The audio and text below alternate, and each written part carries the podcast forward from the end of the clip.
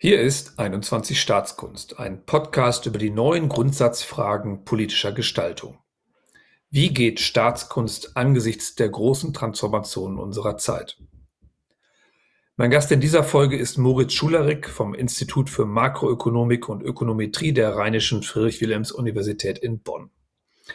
Wir sprechen über die Bedeutung von Staatskapazität für wirtschaftliche und gesellschaftliche Entwicklung, die Lehren aus den gegenwärtigen Krisen für Staatskunst und wie Captain Kirk den Kobayashi Maru-Test der Sternenflottenakademie bewältigt.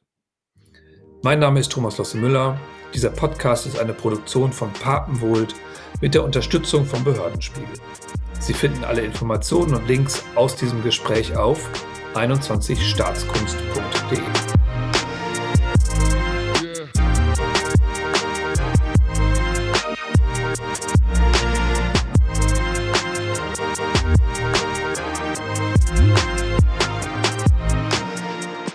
Moritz Schulerik, ganz herzlich willkommen bei 21 Staatskunst. Ich freue mich sehr. Vielleicht ähm, stellen Sie sich kurz äh, unseren Hörerinnen und Hörern vor, wer Sie sind, was Sie machen. Vielen werden Sie bekannt sein, aber deswegen auch vor allen Dingen, wie Sie geworden sind, was Sie sind, was so Ihre Perspektiven auf die Welt und die Fragen, die wir hier bei 21 Staatskunst diskutieren, geprägt hat. Sehr gern. Diese Frage nach den Identitäten ist keine ganz einfache. Es gibt eine akademische Sicht, das äh, ist äh, ähm, ein Professor für Makroökonomik an der Universität Bonn, Bonn und in, in Sciences Po in Paris. Ähm, dieses Ich äh, beschäftigt sich vor allem mit Fragen der, ja, der Makroökonomik, der internationalen Ökonomik, Finanzinstabilität, äh, aber auch Fragen von Populismus und ähm, jüngst auch zu viel zur Vermögensverteilung und, und Ungleichheitsfragen geforscht. Es gibt äh, natürlich auch ein privates Ich, das ist ein ähm, geboren in Berlin, ein Berliner, ähm, ein deutscher Europäer, der viel Zeit auch im Ausland verbracht hat, äh, sowohl während des Studiums als auch in den letzten Jahren viel in den USA, darunter auch ein Aufenthalt ähm, für äh, ein bisschen über ein Jahr bei ähm, in der, bei der New York Fed, äh, der Federal, der amerikanischen oder der zentralen Teilen der amerikanischen Zentralbank. Ähm, äh, was eine sehr spannende Erfahrung auch war, gerade äh, sozusagen zu Corona-Zeiten, als Zentralbanken mal wieder äh, sozusagen die letzte Instanz waren, die den ähm, finanziellen Kollaps ähm, äh, verhindert hat. Und äh, daher ganz aktuell, ich hatte heute, wir haben ein Buch äh, gemacht, auch zur Frage von, warum ist Finanzstabilität so endemisch. Das habe ich gerade heute in der Hand gehabt zum ersten Mal. Das kam über den Atlantik mit der Post, mit der guten alten Post. Ähm, das heißt, Leveraged ist bei Chicago University Press erschienen, auf Englisch allerdings. Also das sind, da schließt sich ein bisschen der Bogen und es gibt äh, dann auch natürlich in den letzten Monaten ähm, sehr viel äh, Gedanken, Arbeiten, Positionen zur Frage von Energiesicherheit. Ähm, wie halten wir es mit dem, mit dem Gas und, und wie, wie, wie kommen wir durch den Winter? Ähm, ja, es gibt noch mehr zu sagen, aber vielleicht, vielleicht lasse ich es mal da. Prima. Sie sind ja ähm, nicht nur Wissenschaftler, sondern gerade jetzt auch in der bundesrepublikanischen Diskussion wirklich teilnehmender Beobachter der ganzen Frage, wie wir ähm, Staat in der Krise organisieren, in verschiedenen Beiräten, auch in der öffentlichen Diskussion sehr präsent. Ähm, mhm. Und sind dann nach Corona einmal zurückgeschrieben, äh, zurückgetreten, sagen Sie. Sie haben sich nochmal betrachtet, was da passiert ist, haben, wie ich finde, ein sehr, sehr spannendes Buch über die Lehren aus der Pandemie ähm, geschrieben, äh, mit einer ähm, zentralen Motiv, nämlich der Frage, äh, was brauchen wir eigentlich für eine Staatskapazität, ähm, äh, wie, wie muss Staat sich weiterentwickeln, ähm, äh, um krisenfähig zu sein und ähm, vielleicht die richtigen Lehren aus der Pandemie zu ziehen. Mhm. Es ist ein, jetzt schon ein weites Feld, aber vielleicht, also ich fand diesen Begriff der Staatskapazität sehr, sehr spannend, weil er ja auch eine Nähe hat zu dem, was wir hier mit Staatskunst äh, betrachten und wieso ihre zentralen Perspektiven sind aus das, was jetzt eigentlich zu lehren war und was falsch und was richtig gelaufen ist. Das war, ähm, Staatskapazität ist ein ganz zentraler Begriff für, ähm, für Wirtschaftshistoriker. Das habe ich vielleicht äh, gerade auch ein bisschen unter den Tisch fallen lassen. Ich habe auch eine Identität als, als Wirtschaftshistoriker. Viele meiner Forschungen haben einen langfristigen Blickwinkel und insofern bin ich äh, geduldet immer noch von den Wirtschaftshistorikern. Auch die denken auch, ich bin einer von denen. Ähm, was, mir, was mir auch sehr lieb ist, das ist eine, eine spannende Disziplin. Und da ist Staatskapazität ganz, ein ganz zentraler Begriff für die Voraussetzungen, die gegeben sein mussten, damit Staaten durch die, die erste industrielle Revolution im 18. und 19. Jahrhundert äh, erfolgreich ähm, auslösen konnten. Es geht um die Idee, dass ein gewisses Maß an staatlicher Steuerungsfähigkeit da sein musste. Und das ist etwas, was aus diesen Forschungen relativ klar kommt, rauskommt. Ähm, Steuerungskapazität, Steuern, äh, öffentliche Sicherheit, Infrastruktur, Bildungswesen als wesentliche Voraussetzung, die Staaten erst aufbauen mussten.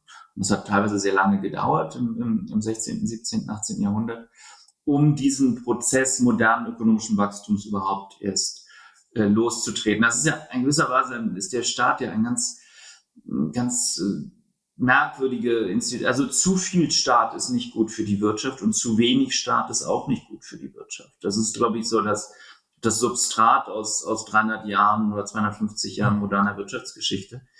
Ähm, und um jetzt auf das, dieses Buch auch zu kommen, in dem, in dem ich sozusagen auch vor dem Hintergrund dieser historischen Überlegung zur Staatskapazität ähm, überlegt habe, was eigentlich während der Pandemie passiert und wo wir da stehen äh, da kam mir ähm, diese, das ein, eine Skulptur eines zeitgenössischen Künstlers von Thomas Schütte heißt der in den Sinn. Die stand lange Zeit in Berlin. Das ist der Vaterstaat, stand vor der in der, vor der alten, vor der, vor der ähm, Staatsbibliothek.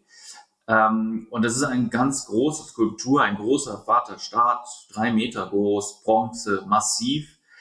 Ähm, aber er hat die Hände in der Tasche. Irgendwie ist der so ganz der ist nicht zupackend. Der irgendwie, also man weiß gar nicht so richtig, man guckt den an und der ist irgendwie schon groß und ein bisschen bedrohlich, aber er ist gleichzeitig auch irgendwie so ein verschlafener mm, Mann im Morgenmantel mit den Händen in der Tasche. Man weiß gar nicht so richtig, was das jetzt. Und dieses Bild schien mir sinnbildlich für das, was wir da in, in, in, der Pandemie gesehen haben.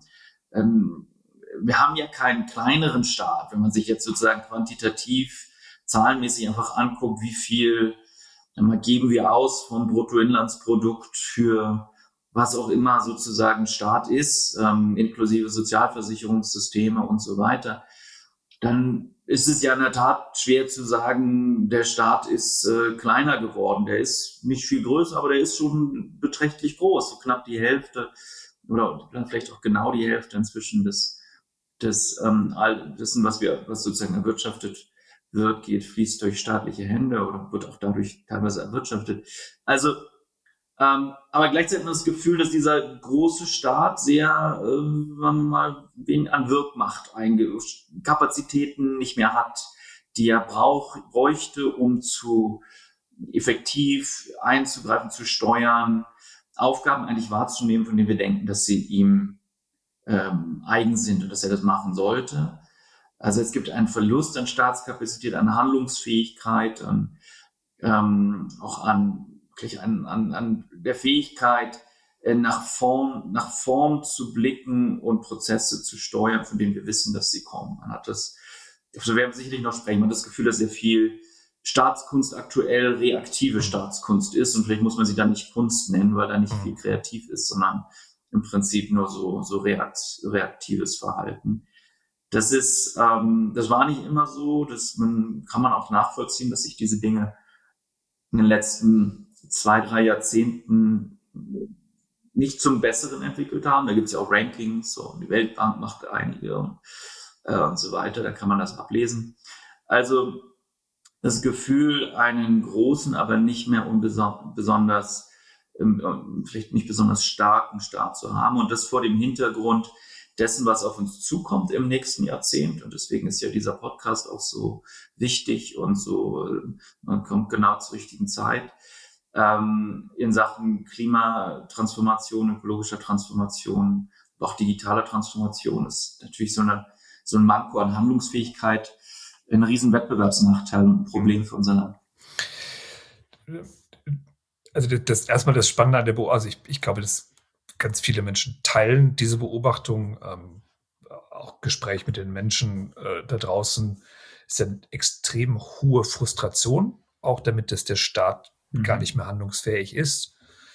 Ähm, also von der Geschichte vom Faxgerät im Gesundheitsamt zu der Frage, warum kriegen das eigentlich nicht hin mit den Impfzentren, äh, bis hin zu der mhm. Frustration jetzt um Grundsteuer, ähm, die Frage, wie wir, äh, warum kann man das, die 300 Euro mhm. äh, äh, Energiepauschale nicht einfach überweisen? Warum, warum sind wir dazu nicht in der Lage? Es ist dann wirklich, also wie ich empfinde, schon fast ein ähm, äh, ganz dramatischer Verlust auch an Legitimität von staatlichem Handeln. Und ich würde auch sagen, dass diese, diese Wahrnehmung des Rückzuges des Staates dazu führt, dass viele Leute sich auch von Politik gar nicht mehr vertreten fühlen. Also ich glaube, eine ganze, also wirklich traumatische Punkt.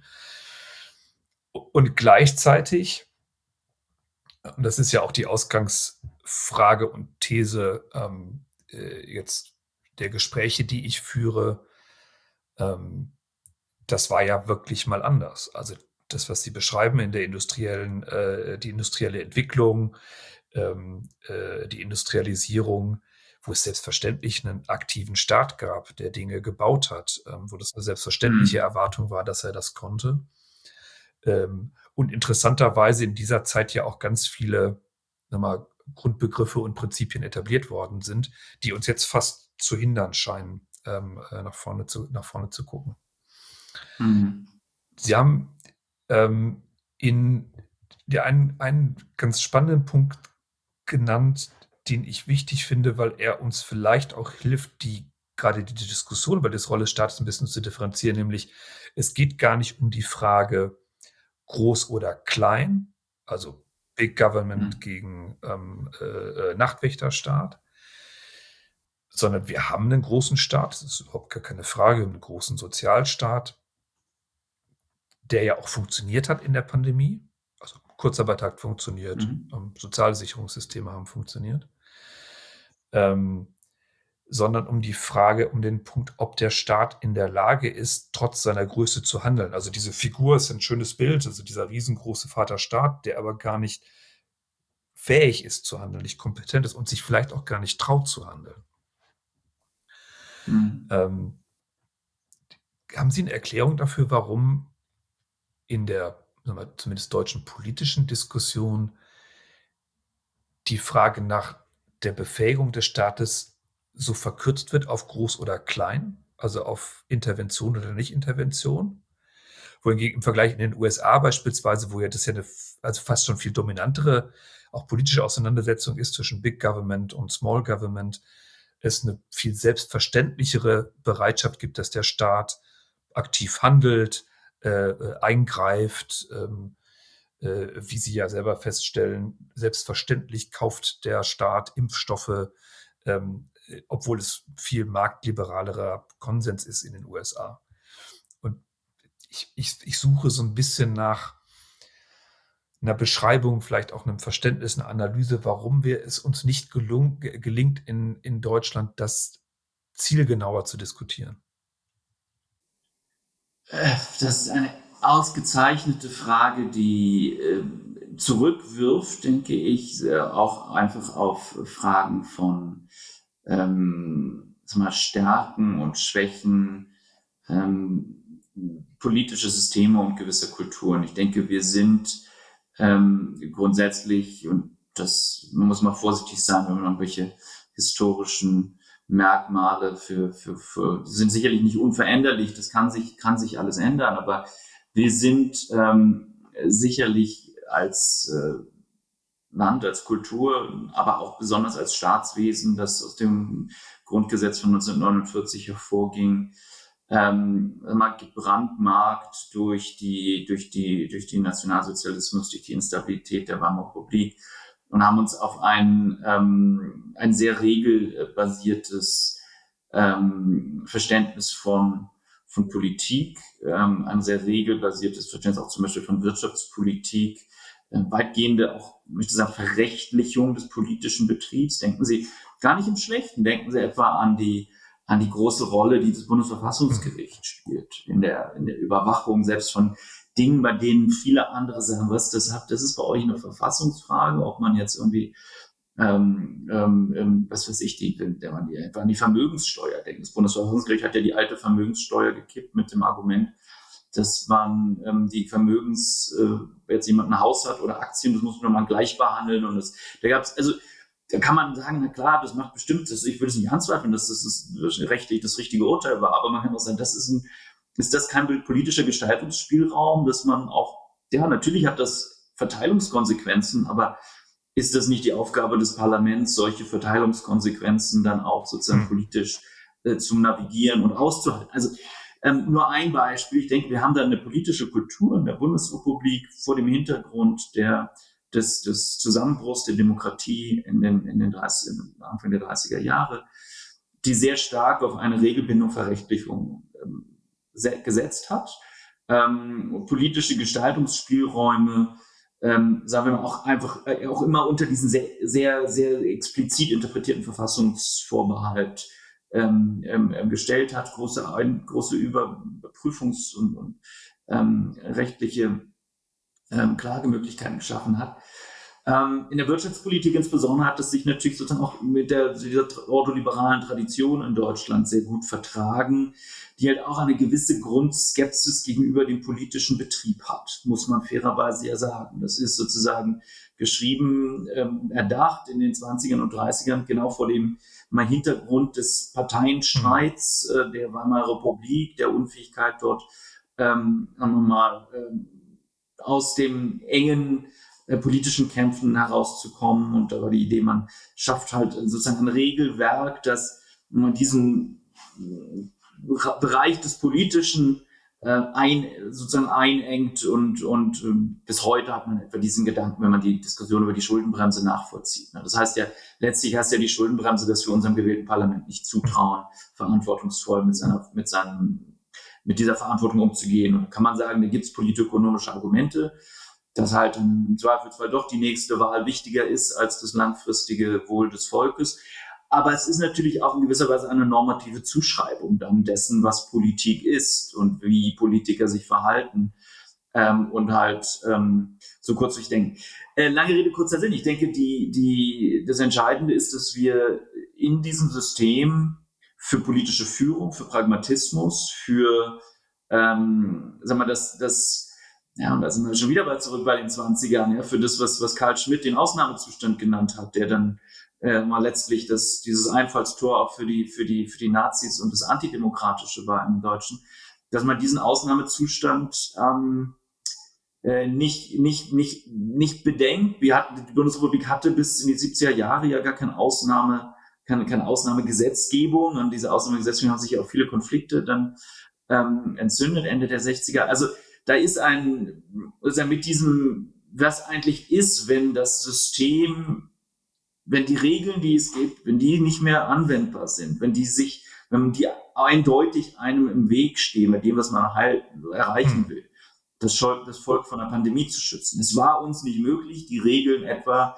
ähm, mal, pragmatisch Regeln zum, zum Datenschutz äh, oder auch Regeln zu ähm, staatlichen Interventionen in den Produktionsprozess ähm, ich meine, rechtlich, auf der einen Seite rechtlich, auf der anderen Seite einfach im politischen Prozess ähm, anzufassen, zu verändern. Und da gibt es natürlich eine pragmatische, pragmatische Tradition, vor allem in den angelsächsischen Ländern, die, wie Sie gesagt haben, damit gar kein Problem haben, dann zu sagen, dass hier Operation Warp Force, dass äh, selbst ein Präsident Trump dann sagt, oder gerade vielleicht ein Präsident Trump sagt, natürlich ähm, greift jetzt hier der Staat ein und wir verpflichten diese Unternehmen äh, jetzt für ein halbes Jahr äh, Impfstoffe zu machen und wir nehmen, was wir haben an, an militärischen und sonstigen Fähigkeiten des Staates in die Hand und ordnen das allen, alles diesem einen Ziel unter.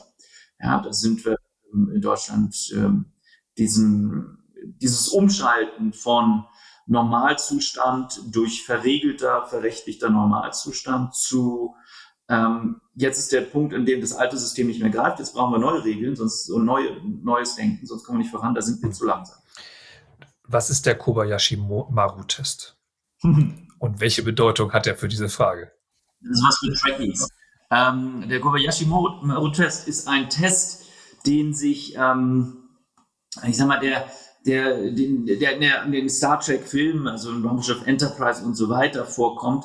Ähm, und er hat immer wieder die, die Fantasie der Trekkies äh, beflügelt. Da geht es sein Test für angehende Offiziere der, dieser der Sternenflotte, ähm, die ähm, vor einer, da geht es um Klingonen und um Kämpfe, aber in erster Linie geht es darum, dass, ich sag mal, der, der Politiker, der angehende Politiker oder vielleicht wir als äh, Gemeinwesen, als Kommandant eines Raumschiffs vor eine Situation gestellt werden, in der, ähm, in der es keine richtigen, sagen wir mal, jedenfalls auf der Grundlage der, der, des, des, gegeben, des gegebenen Zustands keine richtigen Entscheidungen gibt oder keine äh, Entscheidungen gibt, die keine Risiken bergen. Ja, also die, im, im konkreten Fall gibt es dann Hilferuf eines anderen Schiffes, ähm, das ist diese Kobayashi Maru und die ist manövrierungsfähig und in dieser neutralen Zone zwischen den, zwischen zwei sich bekämpfenden ähm, ähm, Systemen, Star Sternensystemen, möchte man sagen. Und ähm, man kann entweder, man kann, man kann versuchen, sie zu retten, dann ähm, riskiert man das Leben der eigenen Crew oder man kann äh, die da lassen und dann werden die, werden die, wenn sie vom Feind zerstört. Also man kann ähm, äh, sobald dieser Test ist auch so programmiert, dass sobald man sich entscheidet, diesen Frachter zu retten, ähm, der ähm, das Schiff in einem aussichtslosen Kampf verzettelt wird und die die Crew äh, dann diesen Rettungsversuch und alle mit dem Leben bezahlen. Das heißt, was man auch macht, man kommt ins Desaster, entweder in so ein moralisches Desaster, dann nicht zu helfen, oder man bricht die Regeln und der Regelbruch wird dann auch bestraft. Und dann gibt es einen, einen Captain Kirk, der sagt, ich spiele nicht nach diesen Spielregeln. Der sagte, ich verstehe, dass das ein Test ist und ähm, ihr habt den Test so gemacht, dass ich ihn nicht gewinnen kann, also ändere ich die Spielregeln. Und das ist das, das ist sozusagen der tiefe, der tiefere Sinn dieses Kobayashi Maru Tests, dass man äh, Probleme manchmal auch dadurch ähm, einfach ändern, äh, Probleme lösen kann und, und Auswege finden kann, indem man die Spielregeln ändert. Und wir sind halt ähm, ja, als, als Deutschland in der Pandemie, aber auch, ich denke jetzt auch sehr stark auch an die an die, ähm, an die letzten, auch da kann man auch an die Euro-Krise denken, an unser Verhalten in großen Krisen.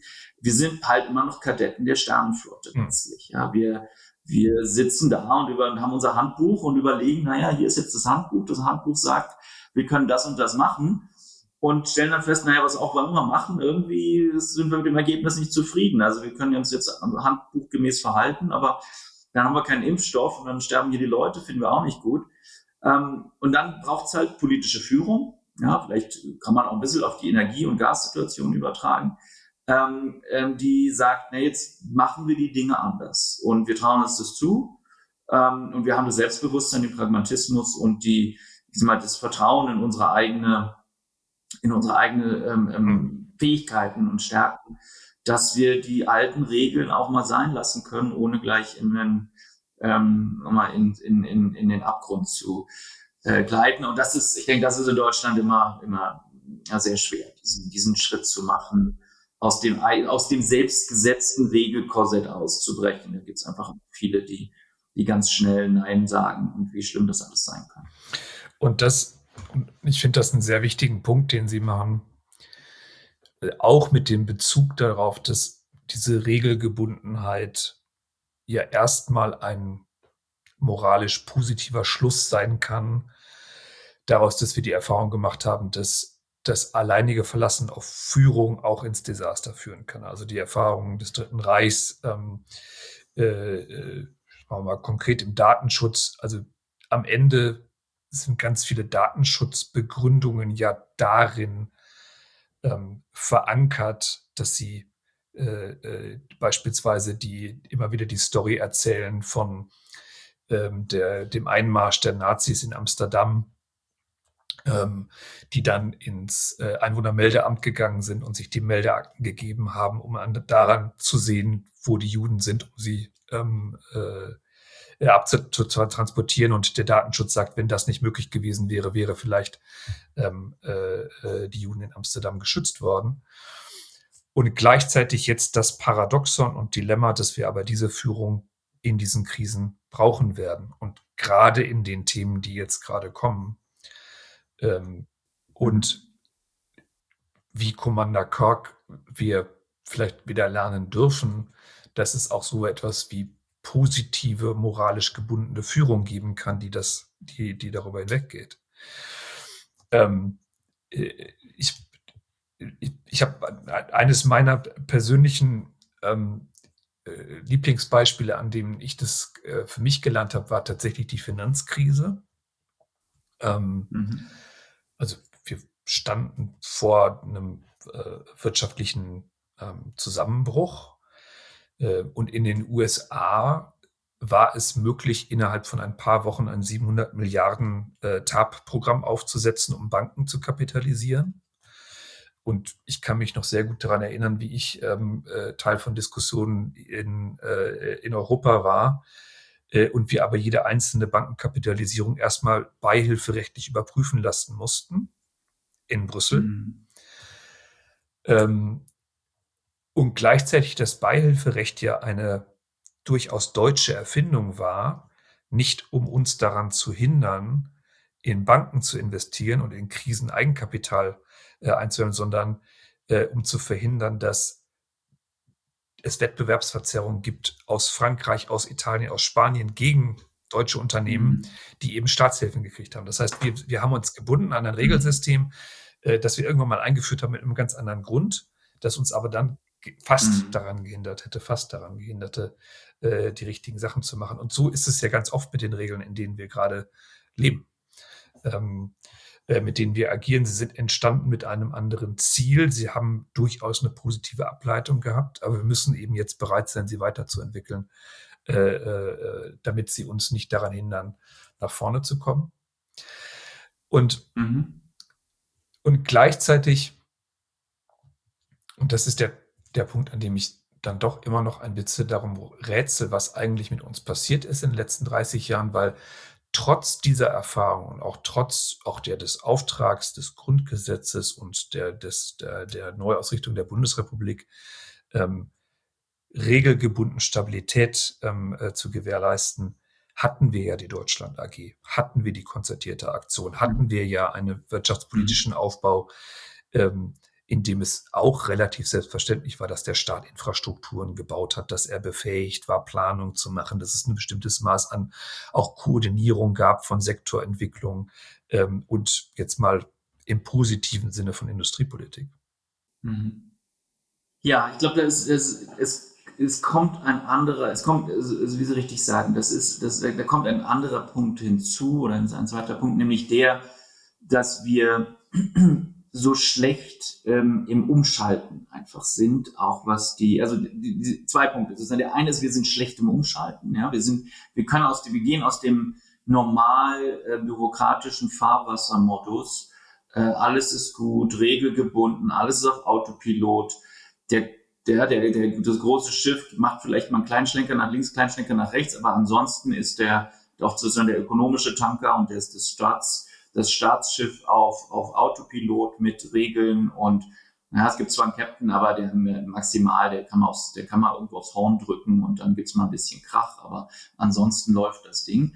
Und dann ist aber irgendwie, dann sehen wir den Eisberg vor uns und dann sind wir extrem schlecht, äh, alle Knöpfe zu drücken, um, den, um diesen Tanker rumzuwerfen. Also dieses Umschalten fällt uns schwer und ich denke, da hat uns diese regelgebundene dieses Regel, regelfixiert, oh, Regel, also ich will es nicht negativ sagen, aber dieses regelgebundene Denken, auch gerade im wirtschaftspolitischen, dieses Ordo, äh, liberale, ähm, diese Idee, dass der Staat sich aus allem raushält und im Prinzip nur sozusagen die, die, ähm, die größeren ähm, ähm, Rahmenbedingungen festschreibt, hat uns äh, da, äh, sag mal, kostet uns da, kostet uns dann, weil wir es einfach nicht, ja, selbst ich sehe es bei meinen Studenten, wir, wir, wir trainieren die ja nicht darin, ähm, darin, wie effektives Krisenmanagement in der Wirtschaftsgeschichte funktioniert hat, sondern wir bringen den in der Vorlesung, also vielleicht jetzt nicht in Bonn unbedingt, aber in, an vielen Fakultäten, ähm, bringen den sozusagen das einmal eins des, des, des Ordoliberalismus bei. Da ist jetzt wenig dabei, was einem, wo man jetzt irgendwie das Buch aufschlägt und sagt, was sagt denn jetzt der Walter Eucken zu Krisenmanagement? Ähm, das steht da aber nicht drin. Ja, und das ist sozusagen, wir sind da ein bisschen, wir kommen da aus einer, wir kommen da aus einer Tradition, die äh, uns sprachlos letztlich macht, wenn, wenn dann trotz all der tollen Regeln die große Krise da ist. Ähm, der zweite Punkt, und, und den, den haben Sie sehr schön gemacht, das war natürlich nicht immer so.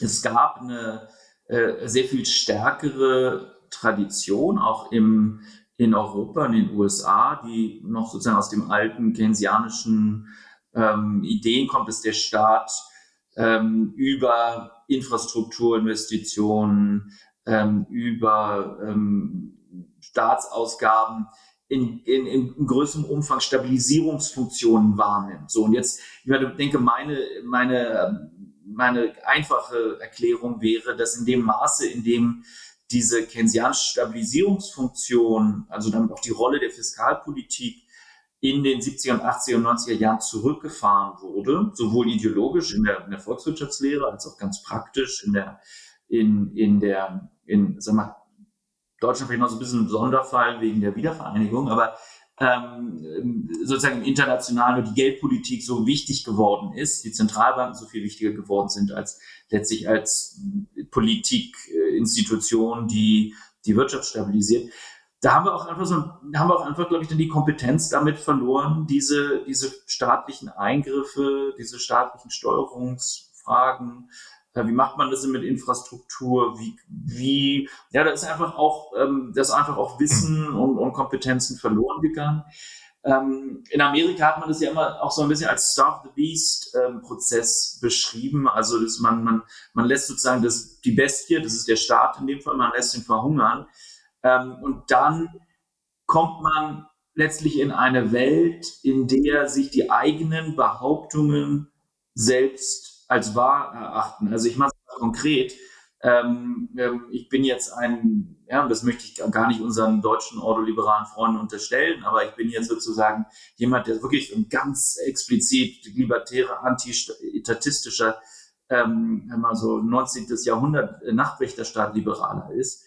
Und äh, ich sage halt, der, Staat kann das alles nicht, der Staat kann das alles nicht, der Staat kann das alles nicht. Und dann nehme ich dem Staat sagen wir mal, ähm, nach und nach einfach auch die Mittel, die Kompetenzen, die, ähm, die Ausstattung ähm, weg. Und ein Teil dessen ist sicherlich passiert in den 80er und 90er Jahren. Ähm, und dann wache ich auf einmal in einer Welt auf, in der der Staat einfach wirklich so zusammengespart wurde, dass man, dass man, dass es wahr ist, was man gesagt hat, dass er das nicht kann, dass er Flughäfen baut, die viel zu teuer sind und nicht mal besonders gut sind am Ende, ähm, also ich mache sozusagen eine selbst, äh, sich selbst erfüllende Prophezeiung, äh, indem ich, ähm, indem ich ähm, äh, kürze, auch ähm, ideologisch sage, nee, Privatwirtschaft, das ist da, wo die, die fähigen jungen Köpfe hin müssen, nicht zum Staat. Staat ist immer, Staat ist ineffizient. Und, und irgendwann wacht man dann halt auf in einer Welt, in der sich das bewahrheitet hat.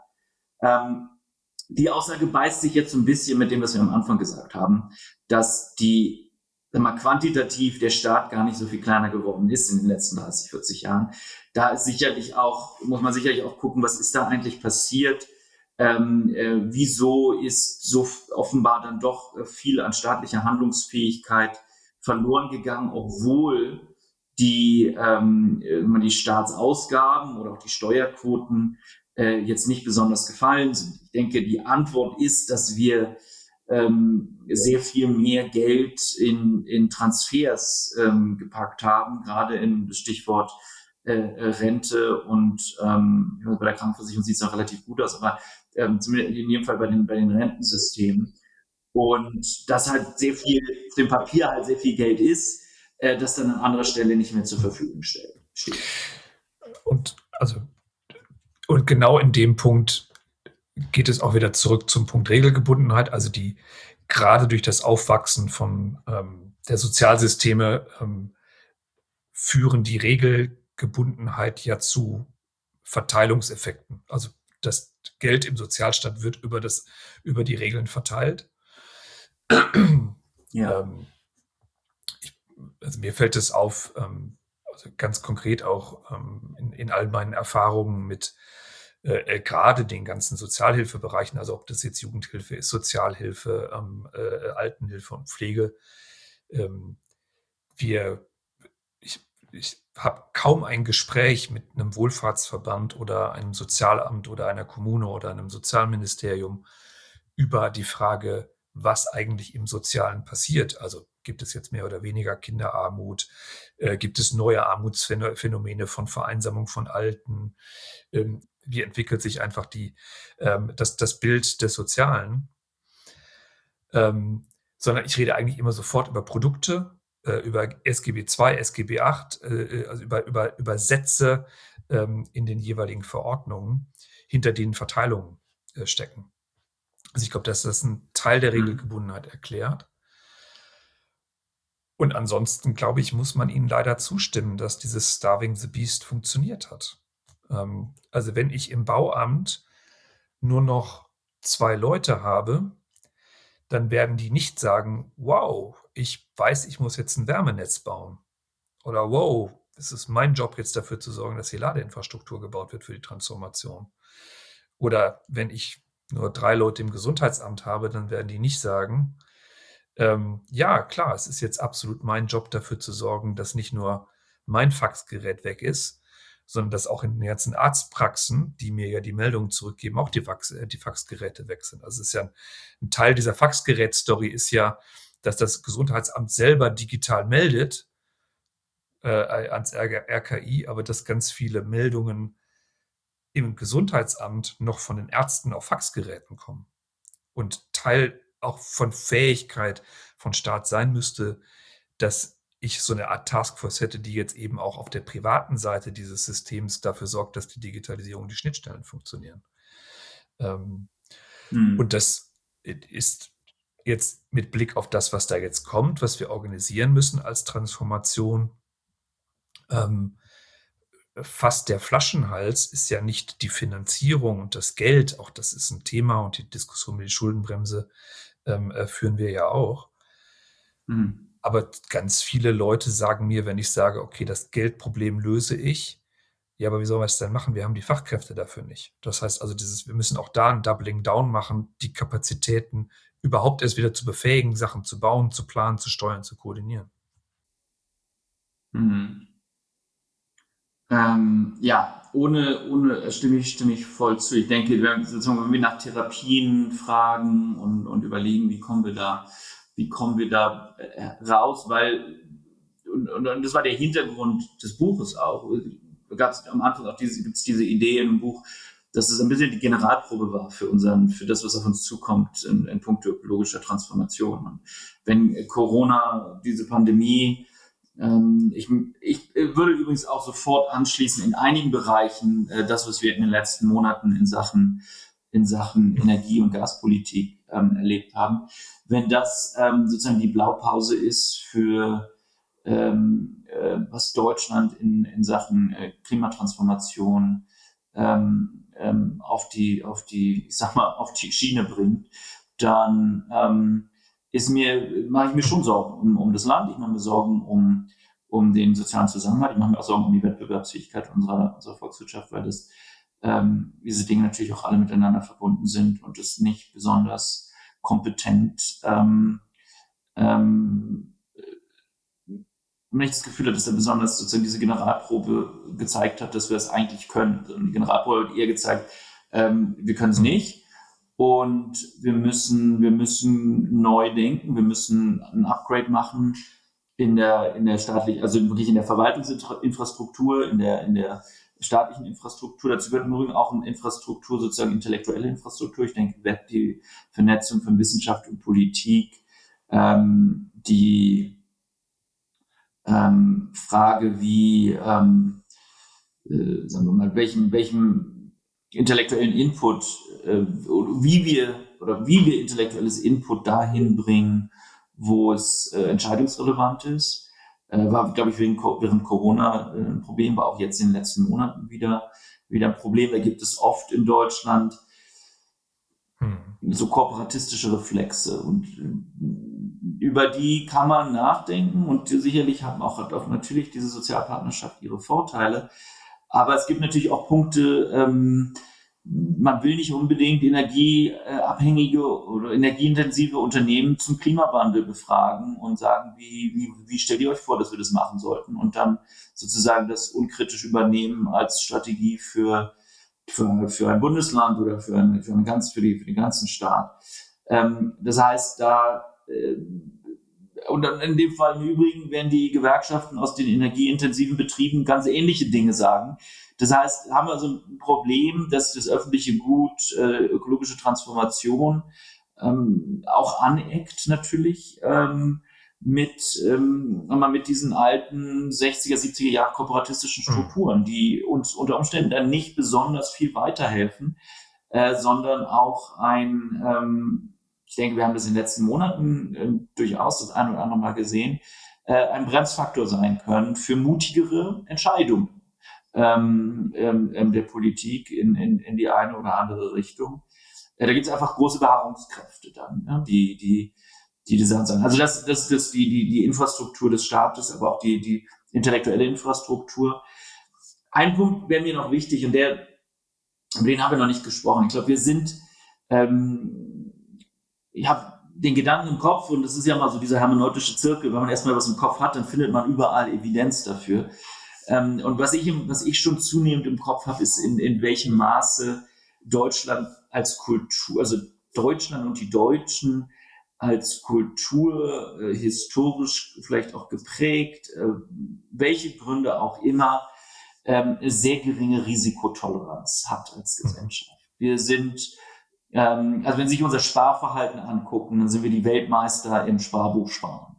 Ähm, wenn Sie, äh, wenn Sie sich angucken, wie wir ähm, ganz viele Dinge ähm, verrechtlichen, dann ja letztlich auch, um eine große Sicherheit zu haben, zu wissen, wie Dinge sein würden. Wenn man sich anguckt, mit welcher, mit welcher ähm, Begeisterung wir Dinge normieren und durchreglementieren. Und ähm, da ist etwas im deutschen Geist, und das ist auch nicht negativ gemeint, aber da ist etwas im deutschen Geist, was, ich sag mal, äh, Toleranzen für Abweichung, für Neues, ähm, denken Sie an die an die, äh, an die auch an also Toleranz jetzt vielleicht auch im technischen Sinne. Ja, wir, wir haben es gern präzise und exakt.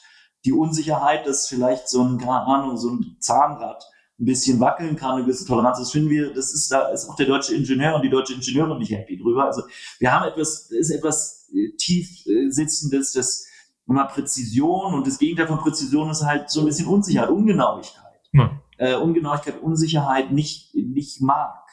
Ähm, und äh, ich denke, das findet sich ähm, ja auch in solchen Fragen, wie habe ich gerade gesagt, beim Sparbuch, wir haben keine Aktienkultur. Aktien ist ja, da weiß man ja nicht, was man morgen hat. Also ja, vielleicht hat man irgendwie mehr langfristig, aber ich will schon gern wissen, wie viel es morgen ist. Und das kann man aber im Aktienmarkt nicht sagen. Man kann nur sagen, wahrscheinlich in zehn Jahren mit großer Wahrscheinlichkeit ist es mehr als auf dem Sparbuch. Aber morgen ist unsicher. Und ich denke, da gibt es viele Stationen und das ist auch in der politischen Kultur einfach sehr stark, wo wir diese, ähm, mit dieser Unsicherheit und diesen Risiken ähm, nicht gut umgehen können. Und letztlich ist ja vieles von dem, was wir hier sagen, ist so ein Handeln unter Unsicherheit, Handeln unter Risiko. Wir wissen nicht ähm, ganz genau, wie es, äh, ob jetzt, die, wie die nächste Pandemie aussieht oder ob der Impfstoff kommt. Aber wir müssen es wagen, sozusagen auch unter Unsicherheit ins Risiko zu gehen und zu sagen, wir wägen verschiedene Wahrscheinlichkeiten gegeneinander ab und nehmen dann das, was ähm, das Sinnvollste ist und hören da auf die Wissenschaft, hören auf andere Dinge. Fand ich zum Beispiel in der Energiekrise auch wieder, wieder sehr stark zu sehen. Ne? Also natürlich gab es, gibt es Unsicherheiten zu sagen, wenn wir jetzt auf russisches Öl verzichten, obwohl beim Öl die Unsicherheit relativ gering war, ähm, natürlich gibt es dann, ich sage mal, das Risiko, dass in gewissen Teilen des Landes es zwei Wochen an den Tankstellen Schlangen gibt. Ja. Ähm, muss man halt mit umgehen. Aber, und wir wollten dann sehr schnell, sehr schnell auch eine Ansage aus der Politik, nein, also solche Unsicherheiten tolerieren wir einfach nicht. Es muss klar sein, das ist keine, also wir nehmen jede Politikoption, solange es klar ist, sie reduziert die Unsicherheit maximal und es ist, es gibt keine Schlangen an den Tankstellen, was kann sich keiner am Ende beschweren. Ähm, aber natürlich hat das auch Kosten.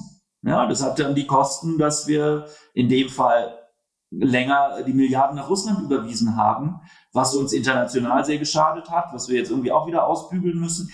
Also diese Idee, dass man in einer unsicheren, einer Risikowelt, Ulrich Beck ist ja die Risikogesellschaft genannt, ja, dass man in dieser unsicheren Welt Politik so machen könnte, dass es nie, äh, dass es sozusagen immer der sichere, dass es die Ungenauigkeit, die Unsicherheiten minimiert werden. Da erscheint mir gerade für Deutschland und den deutschen politischen Kulturgeist ein ein viel größeres Problem zu sein. Wir wollen, wir mögen Sicherheit gerne. Wir sind keine, und da sind halt die, die Engländer oder die Angelsachsen vielleicht auch mit ihrem Pragmatismus oder auch dann vielleicht auch die, die, die Franzosen mit einem größeren, sagen wir mal, äh, Willen dann zu improvisieren, ähm, uns doch um einiges, um, um einiges voraus, obwohl wir sozusagen, wir sind, wir können die Regeln besser, aber wenn die Regeln, dann, wenn wir die Regeln neu schreiben, was wir jetzt im nächsten Jahrzehnt machen werden, in der Weltwirtschaft, im Klima, in wo auch immer, ähm, und wir schreiben die neu unter, also Adam Tools nennt es ja die Polykrise, aber definitiv unter dem Eindruck von sich überlagernden Krisen ähm, in Wirtschaft, in Gesellschaft, in Krieg, Migration, in äh, äh, Krieg und Frieden und so weiter, ähm, dann sind wir nicht unbedingt immer die, die, ähm, sagen wir mal, da, der, da am besten aussehen. Hm. Ich finde, das ist ein Punkt, den Sie auch sehr schön in Ihrem Buch machen, in dieser Unterscheidung, dass die die staatliche Reaktion auf die Corona-Krise bei den klassischen Methoden der Risikominimierung Richtung Stabilität, also Kurzarbeit als eine Versicherung gegen den Schock, äh, überhaupt auch die Fähigkeit, eine Krankenversicherung zu haben, die dann die Therapien zu, also wir haben sozusagen in, diesen, in der, in der defensiv absichernden Risikominimierung starke Tradition, hat auch funktioniert. Mhm. Ähm, aber gleichzeitig, also, also ja auch mit internationaler ähm, äh, Anerkennung und, ähm, und ich glaube jetzt auch in den persönlichen Erfahrungen der Menschen hat es viel Vertrauen geschafft. Mhm. Ähm, aber gleichzeitig das Scheitern daran, etwas Neues zu bauen. Also die Corona-App, die Datenvernetzung, ähm, alles, alles, alles das, was mhm. neu gebaut werden muss, dass da keine Kapazität für da war. Ich fand, finde den Punkt auch spannend, wie Sie das gemacht haben über die Diskussion, wann können wir eigentlich auf russisches Gas verzichten. Das war ja auch ähm, äh, äh unter Ökonomen eine, also mhm. auch, auch, teilweise verletzend geführte Diskussion. Ähm, das aus der Frage Risiko oder Nicht-Risiko zu interpretieren. Und da würde ich Ihnen vollkommen zustimmen. Also, die, das, also wenn es nur der, der Versuch war, einfach Stabilität in dem Sinne zu haben, es wird sich nichts ändern. Auf der anderen Seite eben ja ein Teil der Motivation auch einfach die Frage, die, die Angst vor, vor Verteilungsunsicherheiten war. So, und, und auch mhm. da ähm, wir daran gescheitert sind zu sagen, ich bin jetzt bereit, ähm, die Verteilungsunsicherheit auszuschließen, indem ich Geld in die Hand nehme. Etwas, was wir jetzt gemacht haben. Also wir nehmen ja unglaublich viel Geld in die Hand am Ende und am Ende mhm. haben wir kein Gas äh, aus Russland mehr. Also auch nicht, nicht nur durch mhm. unsere eigene Entscheidung, sondern einfach, weil es ja nicht mehr geliefert wird. Mhm. Und diesen, dass uns auch der Mut gefehlt hat, einfach zu sagen, ich bin bereit, diese 200 Milliarden in die Hand zu nehmen. Das brauchte ja wirklich, das brauchte politischen Druck, dahin zu kommen. Also auch an der Stelle Führung mhm. zu zeigen meine eigene kleine persönliche Frustration bei diesem Thema, die Deutschen sind nicht bereit, äh, Risiken einzunehmen, weil ich, mir ist das, das Gegenstück ist dann immer zu schnell ähm, die Fuck-Up-Night, das Start-up, die Risikobereitschaft, die unternehmerische Risikobereitschaft, ähm, weil ich mhm. da schon oft, zu oft finde, dass da ignoriert wird, welche Verantwortung ein Staat hat. Also ein Staat hat ähm, wenn ein Start scheitert, ist es immer gleich sehr viel größer, als wenn ein Startup mit einem MVP oder einem Proof of Concept und einem kleinen Ding scheitert. So, das mhm. ist, das, das ist, mhm. da, da gibt es große Unterschiede.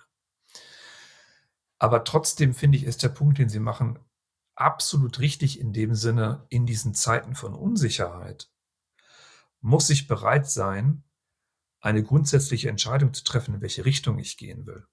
Und dazu muss ich mir auch die intellektuelle Infrastruktur schaffen, dass ich auf der Basis eines, einer, eines, einer besten Schätzung der Experten im Land, derjenigen, die eine Vorstellung zusammen entwickeln können davon, wie so eine Zukunft am besten gelöst werden kann, bereit sein muss, dieses Risiko einzugehen.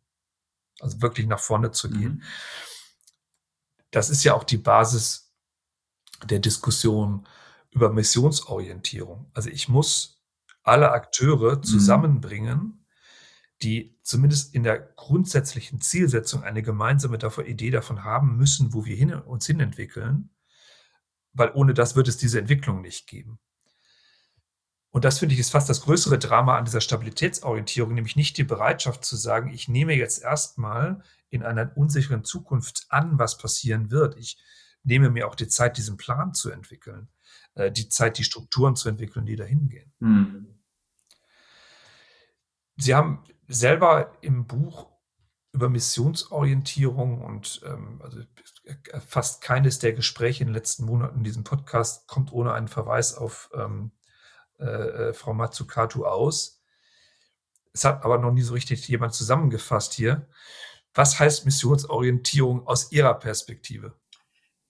Ich denke, die Missionsorientierung hat vor allem den, ähm, ich sage das mal als, als, als, als, als Ökonom, sozusagen das Ziel, ähm, Erwartungen und äh, ja, in einer komplexen Gesellschaft mit vielen Akteuren in gewisser Weise Erwartungen und Ziele zu koordinieren auf etwas, äh, das man ein bisschen so wie eine, ja, wie so eine Fahne beim Militär, da läuft man dann halt hinterher oder was weiß ich, beim, beim, beim, beim Ritterspiel. Also, aber man muss halt irgendwie erstmal identifiziert haben, wo will man denn eigentlich hin?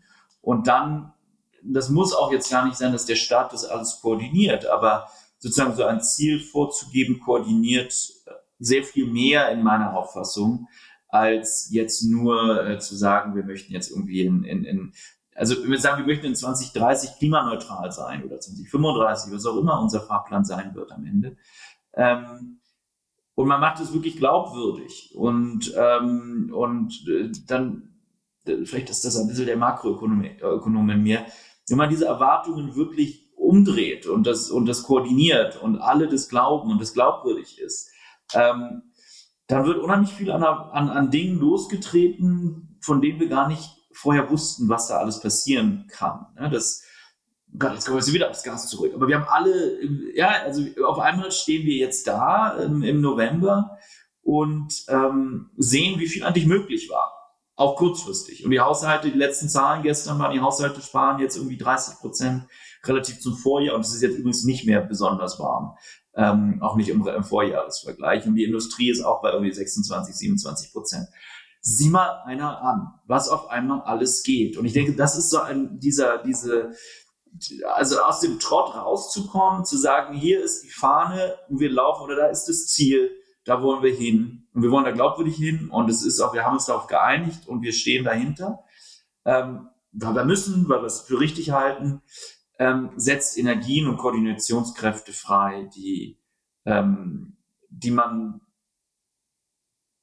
die man sonst ohne eine solche, ich glaube, so eine, Zuspitzung von, man kann es Missionen nennen oder, oder wirklich, sag mal, einer, einer, einer klaren, einer klaren Zielorientierung, die man sonst nicht bekommt. Und darin liegt für mich die Stärke. Ich sehe, äh, wie viele, sagen wir mal, äh, ich sehe den, ich sehe, verstehe auch den Punkt, ja, dass wir jetzt gerade, wir haben jetzt gerade gesagt, letztlich, ja, sie gehen in so ein Bauamt und nachdem da irgendwie 20 Jahre ähm, ähm, nicht weder digitalisiert wurde noch irgendwie Personal aufgebaut wurde und auch je, sämtlichen Schülern im Lande und Schülerinnen im Lande den letzten 20 Jahren erklärt wurde, dass also wenn du jetzt, ähm, wenn sie jetzt, wenn, sie, wenn du Architektin werden willst, natürlich ist das Richtige als Architektin, ist im Privatsektor zu sein und schöne große neue Häuser zu bauen wenn du eine gute Architektin sein willst, du gehst natürlich nicht in öffentlichen Dienst oder als was weiß ich, ähm, ähm, ähm, ähm, ähm Planer von, von, von Infrastruktur. Ähm, also da ist natürlich auch etwas passiert, wo wir, denke ich, das machen die Franzosen vielleicht immer noch viel besser, dass man diese, diese Idee vom öffentlichen Dienst auch als, als etwas sehr Ehrenvolles und Wichtiges wieder stark in den Vordergrund rücken muss. Also ich denke schon, und sagen, ich bin aufgewachsen schon in einer Umgebung, in der es irgendwie so ein bisschen zumindest diesen, diesen Kontext gab, dass ähm, äh, die Fähigen natürlich in die Privatwirtschaft gehören und sollen und so weiter. Und ich denke, da muss man auch ein bisschen gucken, dass wir jetzt die großen Herausforderungen ähm, auch nicht zuletzt im, im, im, im, öffentlichen Bereich äh, sein werden. Und wir brauchen die die Ingenieure und die Planerinnen und die äh, Umwelttechnikerinnen und die Architektinnen und so weiter. Und die müssen, wir brauchen die in diesen Bauämtern und in diesen Planungsämtern. Und Ähm, Absolut. Da ähm, haben wir einen großen, haben, wir einen großen Schritt machen. Ganz kurz zu dieser einen Frage, weil es mir gerade durch den Kopf ging. Ich finde es immer schön, wenn es wirklich mal wissenschaftliche Papiere gibt, die, die, ähm, die so zu einer Frage stellen. Es gibt zum Beispiel ein spannendes Papier zu dieser Risikobereitschaft, wo sich die Leute angeguckt haben, wie deutsche Einwanderer in den USA sich verhalten relativ zu, ich glaube, das waren dann Einwanderer irgendwie aus dem angelsächsischen, angelsächsischen Bereich.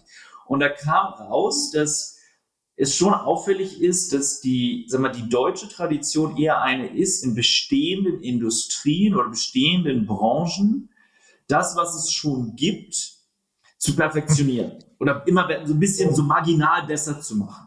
Ja, und man hatte den, und, und, und während, ähm, sagen wir mal so, die, die, die Bereitschaft, was Neues einfach zu machen und dann auch relativ schnell, das war auch nicht mal der Punkt, es ging nicht mal um, um sozusagen ähm, Innovationsfähigkeit, sondern es ging auch darum, wie groß ist die Bereitschaft, wenn irgendeine neue, ich sage jetzt mal Elektroautos, ja, wenn eine neue Branche aufmacht, wie groß ist die Bereitschaft, dann einfach zu sagen, ach toll, das ist was Spannendes Neues, da werden große Profite gemacht, ich wechsle. Und auch da sieht man, dass es, sag mal, so dem, mal dem, dem durchschnittlichen Amerikaner mit deutschen Wurzeln, so sollte man es ja sagen, ähm, ähm, im Laufe der, der letzten, ich weiß nicht, die, die Studie jetzt war, also in den letzten 50 Jahre oder so, deutlich schwerer fällt, diese, diese Jobwechsel zu machen, diesen Sprung ins kalte Wasser zu machen und was Neues zu machen. Und also, wenn man sich dann wie die deutsche Autoindustrie anguckt, wie die sich seit 15 Jahren mit Händen und Füßen dagegen gewehrt haben, jetzt nicht nur diese Motoren zu optimieren, sondern auch mal anders über Mobilität nachzudenken, da hat man schon das Gefühl, mhm. da, da reimt sich was. Ja? Und trotzdem hat diese deutsche Kultur die Windkraftenergie groß gemacht, die Solarenergie kommt, also Schlüsselindustrien sind, also das, ja. es ist ja gar nicht so sehr die Frage von Innovationsbereitschaft. Also wir beklagen uns ja zu Recht immer wieder, was alles hier erfunden ist, aber eben nicht hier groß gemacht werden muss. Also ich glaube, ein Teil ist dieses Skalierungsthema, mhm. dass ich wirklich dann etwas nehme und es groß mache, neu baue, skaliere, ähm, äh, äh um es in, in, in den Markt zu bringen. Ja, also ohne Zweifel. Es, sind auch, es gibt auch immer ganz viele Gegenbeispiele und äh, am Ende hat, äh, war es äh, das gleiche, haben wir auch irgendwie die das Auto erfunden irgendwann mal und, und es gibt ganz viel Innovation. Ja, es ist jetzt nicht, aber dieses, ähm, ähm, diese, dieses, dieses, diese eine gewisse, äh, was ich sagen, so eine gewisse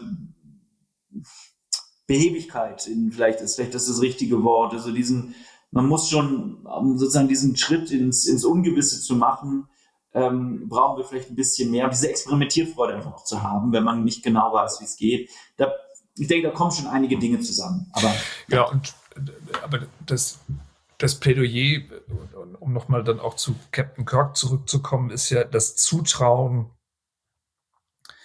und das Selbstvertrauen in die eigene Fähigkeit, Dinge auch neu zu machen. Ähm, genau. Mhm. Die Bereitschaft, äh, auf einer gesellschaftlichen Ebene, politischen Ebene, sich die intellektuellen Infrastrukturen zu bauen, um so eine Mission auch zu, zu definieren.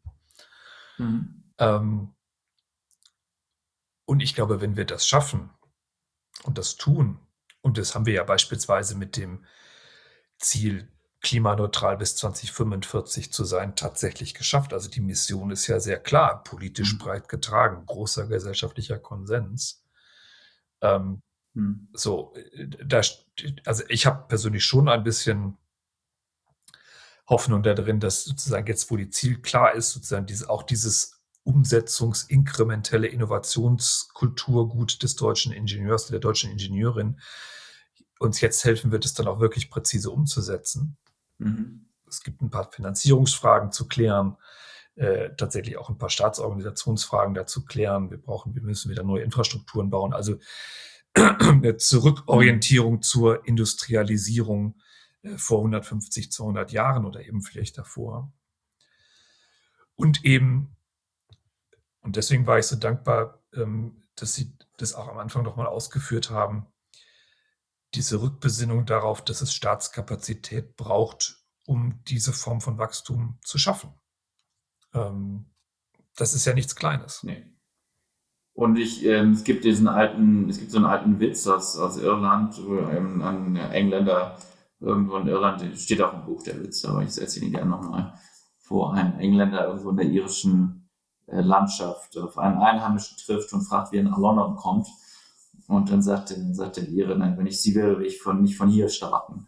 Also, ähm, und ich glaube, dieses Problem haben wir in der Tat auch, ne, dass wir, wir, wir stehen vor dieser, ich sag mal, ähm, Corona ist jetzt ein bisschen in den Hintergrund geraten, aber wir standen bis vor, bis die, dieser furchtbare Krieg losging, vor der, dieser Erfahrung, diese Generalprobe, die wir gerade hatten, was eigentlich staatliche Handlungsfähigkeit in, ich sag mal, einer Umweltkatastrophe angeht, ähm, schief lief und ins Wasser gefallen war, mehr oder weniger. Wo man vielleicht auch sagen kann, hätte man das Ganze nicht dem Gesundheitsministerium gegeben, das ja ein wirklich kleines Ministerium ist, sondern hätte man wirklich einen Krisenstab, hätte man viele Dinge, vielleicht wäre es dann auch besser gelaufen, vielleicht sind es auch wirklich so ganz, man hatte ja ein Mini-Ministerium, das jetzt mit der Aufgabe wahrscheinlich auch überfordert war.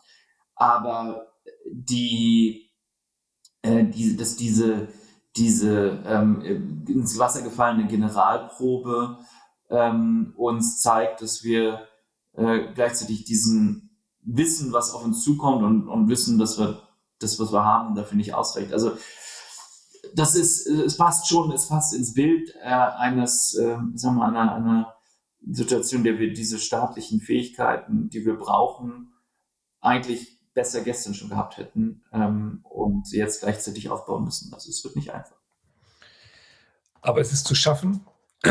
Moritz Schuller, ganz herzlichen Dank für das Gespräch. Welches Buch, welches Musikstück, welcher Podcast ähm, außer den eigenen Der erzauberte Staat, ähm, Ihr neues Buch über Finanzen, werden wir schon posten. Empfehlen Sie unseren Hörerinnen und Hörern. Ne, ich bleibe mal beim, beim Podcast-Genre, ähm, ähm, würde allerdings ähm, jetzt etwas sagen, was nur auf englischer Sprache zu hören ist, aber für die unter Ihnen, die das und unter den Hörern, die das gerne auch mit nachvollziehen, ich bin äh, gerade auch in den letzten äh, Wochen immer wieder beeindruckt, was der Ezra Klein bei der New York Times ähm, auf die Beine stellt. Ähm, mit ähm, wirklich äh, Dingen ähm, und, und, und, und, und einer, einer analytischen Schärfe und gleichzeitig einem Unterhaltungswert, ähm, äh, der enorm ist. Äh, ich habe ansonsten ähm, in, in, in, in, in, in Sachen in Sachen äh, Musik ähm, in, in, in letzter Zeit äh, einfach ähm, ein, ein ganz äh, generische Erfahrung, also nicht eine wunderbare Erfahrung gemacht, aber die, die würde ich vielleicht im, im Abstrakten einfach teilen. Äh, nach Corona, in diesen zwei Jahren, war ich ganz lange nicht im Konzerthaus und habe wirklich Musik vor Ort gesehen und meine Empfehlung wäre einfach, was auch immer Sie mögen. Gehen Sie wieder raus, gehen Sie ins Konzert, gehen Sie in die Oper, gehen Sie was auch immer zum Festival ähm, die, die Erfahrung ist, ist, ist unglaublich bereichernd und äh, diesen vielleicht den kleinen inneren Schweinehund mal überwinden und da wirklich hingehen, das äh, würde ich empfehlen. Ein besseres Ende hätte es nicht geben können. Ganz herzlichen Dank, es hat großen Spaß gemacht. Vielen Dank für die Einladung, hat mir auch Spaß gemacht.